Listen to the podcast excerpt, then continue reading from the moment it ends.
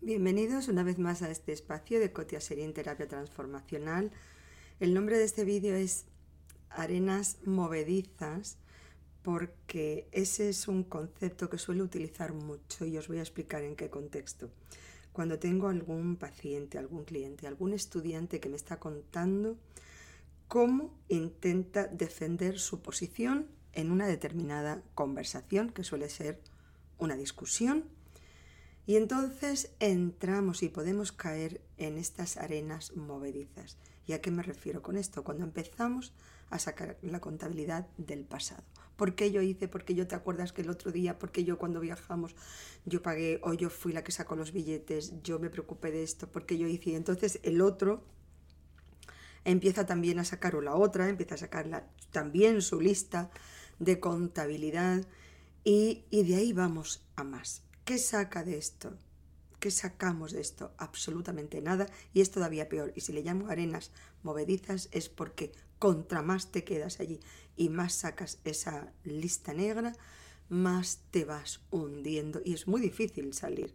Muchas veces uno de los mm, de nuestras reflexiones a la hora de rebatir el otro, pues sacamos algo del pasado, ¿sí? Porque yo te acuerdas que cuando viajamos yo te y esto nada más que trae más discusión, esto es echar gasolina al fuego. De pronto uno de los dos empieza, ¿cómo? ¿Me va? ¿Todavía te acuerdas de eso? ¿Eres capaz de esa? No me podía imaginar esa mezquindad. ¿Cómo te acuerdas? Y entonces, en vez de salir a flote, en vez de que esto sea una conversación para encontrar puntos en común, lo que estamos haciendo es abrir un abismo entre estas dos personas. Y esto puede ser en pareja, amigos, socios, padre, hijo, vecinos. Nos sirve para todo. Por favor, no entréis. No entréis directamente, porque son arenas movedizas y es, es muy resbaladizo, es muy fácil caer en eso, porque estamos hablando de una relación que ya de por sí se está dando en un terreno conflictivo.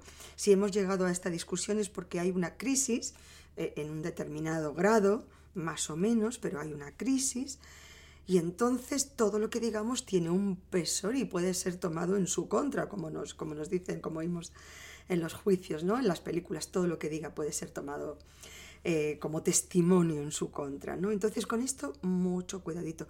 Lo que no vamos a intentar es, es movernos en ese territorio. ¿Cómo salirnos de él? Directamente no entréis. Y si uno de los dos entra, porque es muy fácil entrar allí.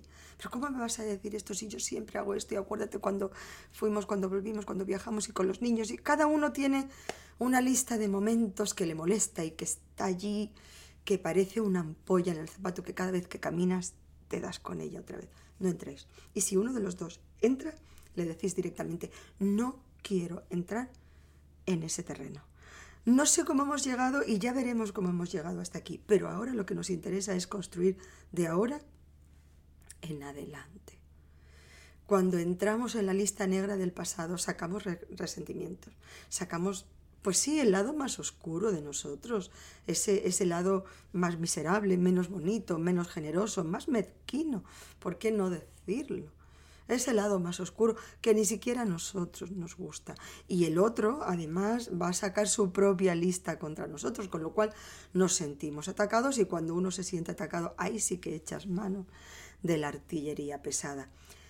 ¿Te has dado cuenta cuando me ha pasado algunas veces que pierdo la voz o me quedo afónica y entonces hablo en bajito, aunque debería de no hablar directamente y dejar mi voz descansar, pero hay veces que no te puedes dar ese lujo y hablas bajito.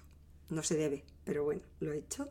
Y entonces, curiosamente, el otro o la otra te, también te contesta bajito, porque solemos mimetizarnos con las conductas de, las que, tenemos enfrente, con las que venimos en contacto. Si tú hablas bajito, el otro también habla bajito. Si tú gritas, el otro grita. Si tú llevas el discurso por el lado mezquino de lo que he hecho y de lo herida y ofendida o ofendido que estoy, el otro también va a empezar a atacar o la otra empieza a atacar. si tú lo sabes llevar por el lado generoso, si sabes y estás alerta a la hora de decir no vamos a entrar allí porque no tiene sentido. ambos estamos resentidos, ambos estamos dolidos y todo lo que digamos ahora es solamente para abrir heridas que si siguen doliendo es porque no se han cerrado nunca bien. Ahora no nos podemos dar ese lujo.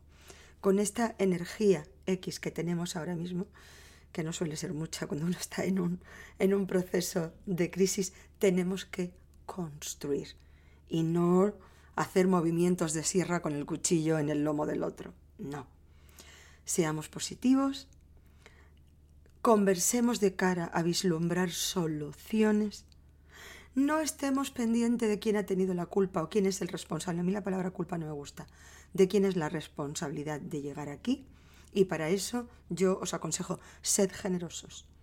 Siempre todos nosotros pensamos que si hay una responsabilidad, la mía es un 10% y el otro tiene un 95%, que es más de un 100%. Eh, sed generosos, sed generosos. Decid la mitad cada uno. Venga, seamos generosos. Lo que tiene que quedar claro y repetidlo como un mantra. Lo que tenemos que vislumbrar es el camino de salida. No entremos en esas arenas mm, pantanosas que no nos llevan sino a ahogarnos, a asfixiarnos. Yo he visto parejas, cómo se han fracturado, cómo se han resquebrajado familias porque uno de los dos no supo perdonar, no, cómo le habló a mi madre. O sea, nunca se me olvidará la frase que dijo de mi madre y en un momento dado, cuando ya se daban cuenta que esto era de verdad y que, ese, y que esa fisura, ese escindir una familia era de verdad, me decían, ¿sabes qué? Sería capaz de perdonarlo todo. Pero lo que me dijo, que me recordó todavía lo que pasó cuando éramos novios, eso no se lo puedo perdonar. Bueno, tened cuidado tened cuidado con lo que decimos. Los seres humanos deberíamos de llevar un cartelito que diga frágil. Sí, sí, como estas cajas de embalajes, ¿sabéis? Que dice frágil cristalería, ¿vale? Pues los seres humanos deberíamos de llevar un cartelito que diga frágil, porque somos mucho más frágiles de lo que pensamos y de lo que queremos que los demás vean. Siempre vamos con esa cosa de, ah, vale, pues no me importa. No me importa lo que digan otros, no me importa. No, claro que te importa, por supuesto que te importa mucho. Y cuando haces algo y alguien te felicita, aunque sea el último mono de la feria, pues te agrada, te apetece, te hace bien y te sienta bien. No decimos que no nos importa lo que diga el otro. Lo que sí decimos es que nos tenemos que proteger para que el impacto que cause en mí lo que diga el otro, pues que sea, si lo que dice es negativo, que me impacte lo menos posible. Pero desde luego, de acero inoxidable no somos, todo, todo, todo nos afecta. Los seres humanos somos mucho más frágiles de lo que pensamos. Es verdad que somos más resilientes, pero también la resiliencia hay que aprenderla. Y yo os digo, resiliencia es empezar a curarse, ¿vale? Pero antes de empezar a curarse, yo creo en la medicina preventiva. No entres en la lista negra del pasado, no te muevas en arenas pantanosas, son arenas movedizas. Y ahí directamente no conviene entrar. Espero que os aporte, espero que os evite discusiones, espero que esto os anime a sacar siempre el lado nuestro divino, que lo tenemos todos, maravilloso, generoso, altruista.